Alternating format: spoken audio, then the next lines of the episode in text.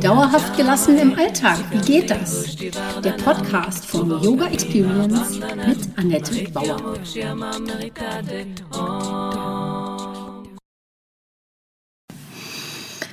Herzlich willkommen, schön, dass du da bist. Yoga Coaching, die Einsteigerserie. Heute ein weiterer Teil. Bhavana, deine Absicht.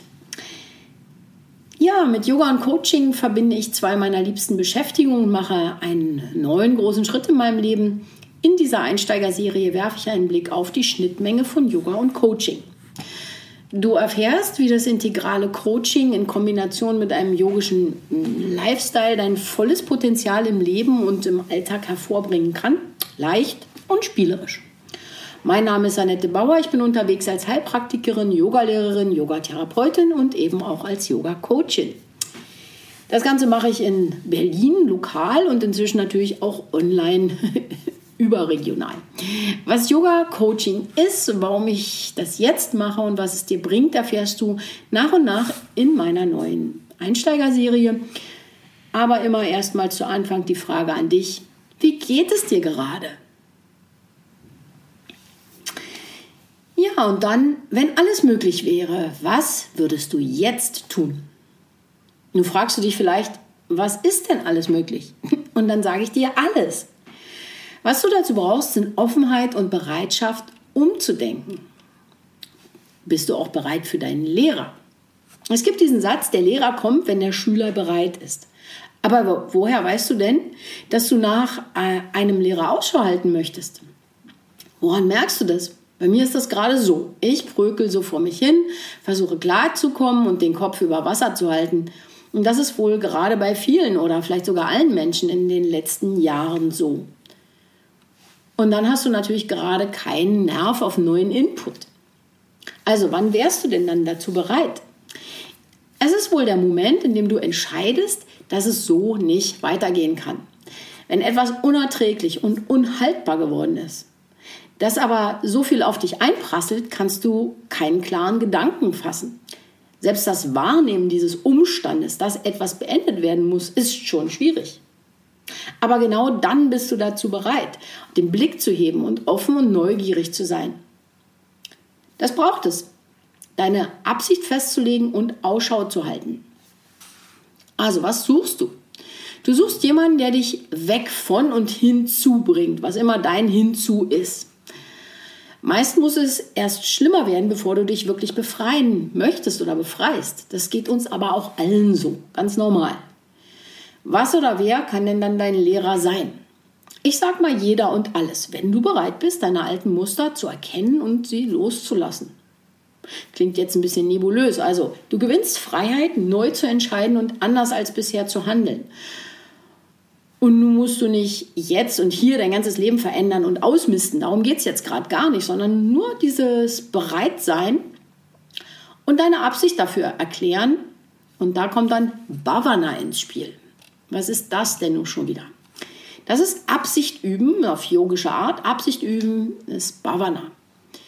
Eine Möglichkeit, dein Inneres zu erforschen, ist also Meditation und die Arbeit mit dem Bhava. Bhava, das Wort ist aus dem Sanskrit und bedeutet Gefühl, Einstellung oder Überzeugung. Also die Überzeugung, die man von sich selbst hat. Laut indischer Tradition ist Bhava so mächtig, dass es deine Erfahrung von Realität total verändern kann.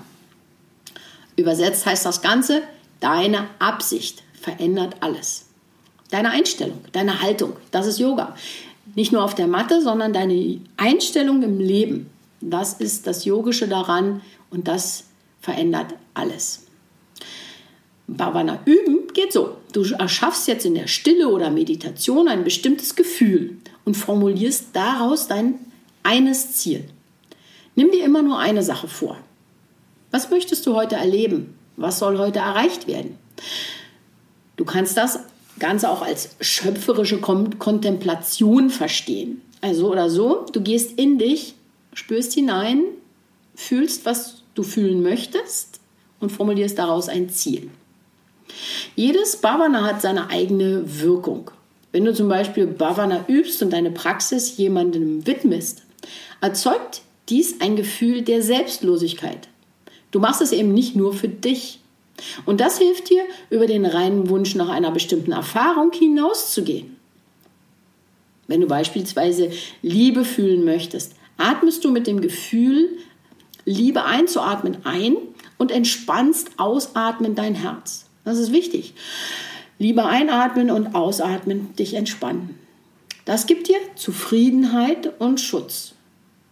Du machst dir dabei bewusst, dass alles Teil deiner eigenen Innenwelt ist und lockerst deine mentalen und emotionalen Begrenzungen. Du wirst durchlässig für Möglichkeiten und andere Perspektiven.